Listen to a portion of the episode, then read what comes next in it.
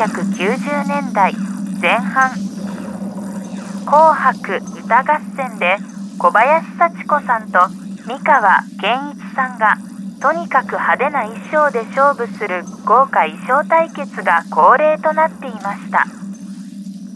どちらも目もくらむような装飾あっと驚くような仕掛けを施した衣装を準備。制作費は一説によると1億円を超えたそうです2023年最後の回にふさわしいテーマですね。紅白の衣装対決。これもみんな毎年楽しみにしてましたよね。あの、2003年、僕紅白出たってのは知ってるよね。えー、知られてると思います。中国の女性演奏グループ、女子十二学坊の中の、本音の本ちゃん一学坊として、えー、出させていただきました、紅白にね。まあ、とはいえ、まあ、役割をいただいたとはゆえね、あの、古楽器というのは僕何もできないので、何をしていたかというとですね、メンバーが演奏してる中で、三角座りを、えー、してました。一番派手な衣装でね、これどういうことかっていうと、その当時、女子十二学坊の心を形にしようっていう流れになったらしくてね。あの中国人女性の皆さんが一丸となる上で、私たちの本音は一つだよと。全員同じとこ見てるよと、一つだよと。その一つの本音を一学坊として具現化させたのが僕なんです。はい。僕が本音の本ちゃん一学坊として女子十二学坊の本音の部分を担当させていただいてました。で、本音の部分担当してるとね、やっぱりあの、いろんな人の本音っていうのがね、読めるようになっていったんですね。なので、衣装対決をした二人の本音っていうのもよく分かった。身に染みて感じてました。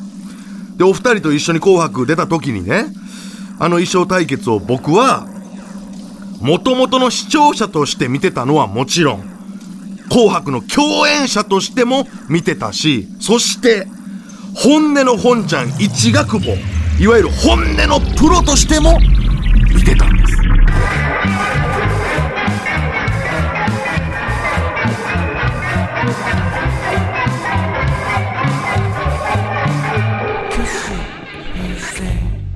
お二人とご一緒した紅白、まあ、2003年だったんですけど、まずその時の衣装はね、ネス氏が、あ、わからんか。ネス氏って言ってもわからんのか。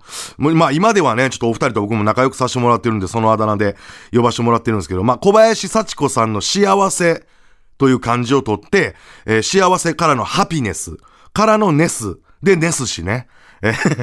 すいません、ちゃんとフルネームで言います。小林幸子さんが、えー、背中に大きなキラキラの冬の競馬場を背負った衣装だったんですね、その年ね。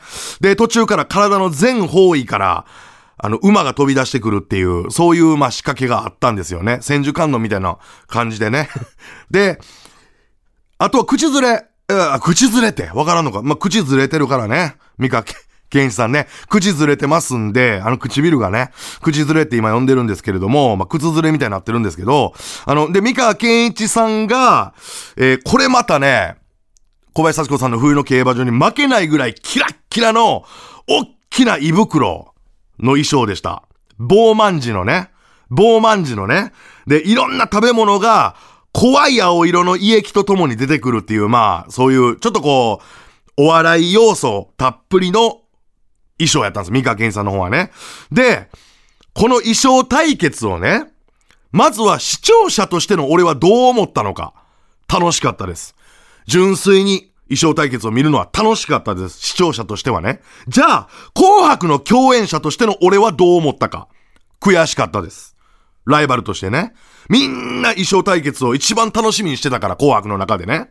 じゃあ、本音の本ちゃん一学坊としては、衣装対決はどうだったのか。ぬるかったです。はい。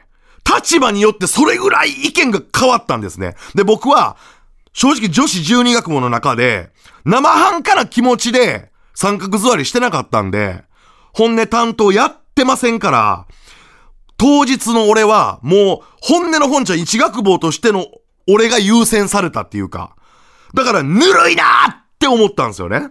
で、二人の対決が終わった後、ステージ裏で、小林幸子さんと三河健一さんがめちゃくちゃ至近距離でメンチ切りやってたんですよね。で、当時の僕は本当に怖いもの知らずやったんで、もう堂々と二人に近づいていって、二人のその至近距離の間に入って言いました。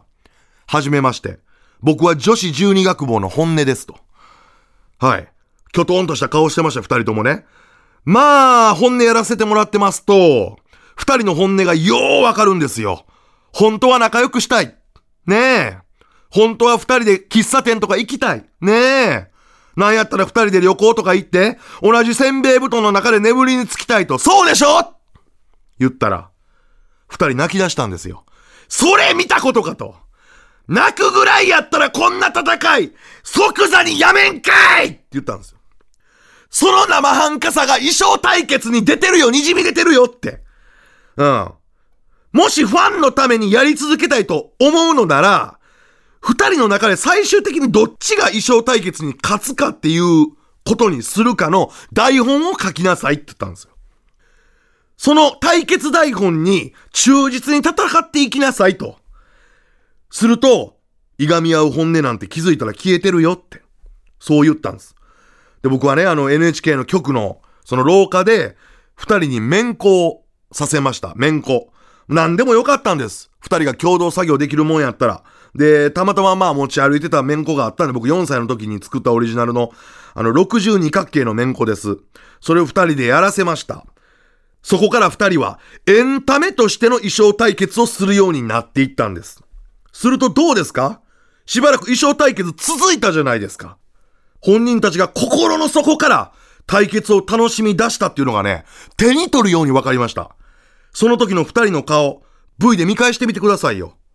生きてりゃ何だってできるって顔してる。来年もよろしく。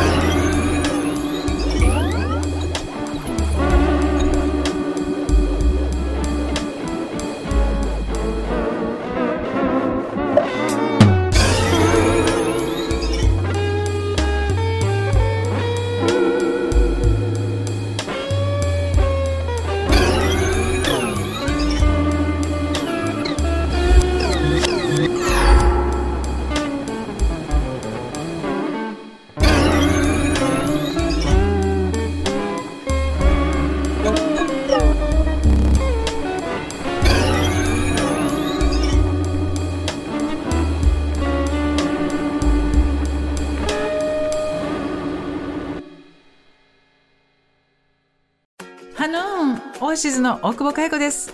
大久保佳代子とラブブララブは恋愛、友情、性、浮気、不倫、マッチングアプリ、不倫、デート、不倫のお悩みメールをいただいて 私が無責任に答えております。大久保佳代子とラブブララブは毎週土曜日夕方5時頃更新。みんな、一人だけど一人じゃないよ。大久保佳代子とラブブララブ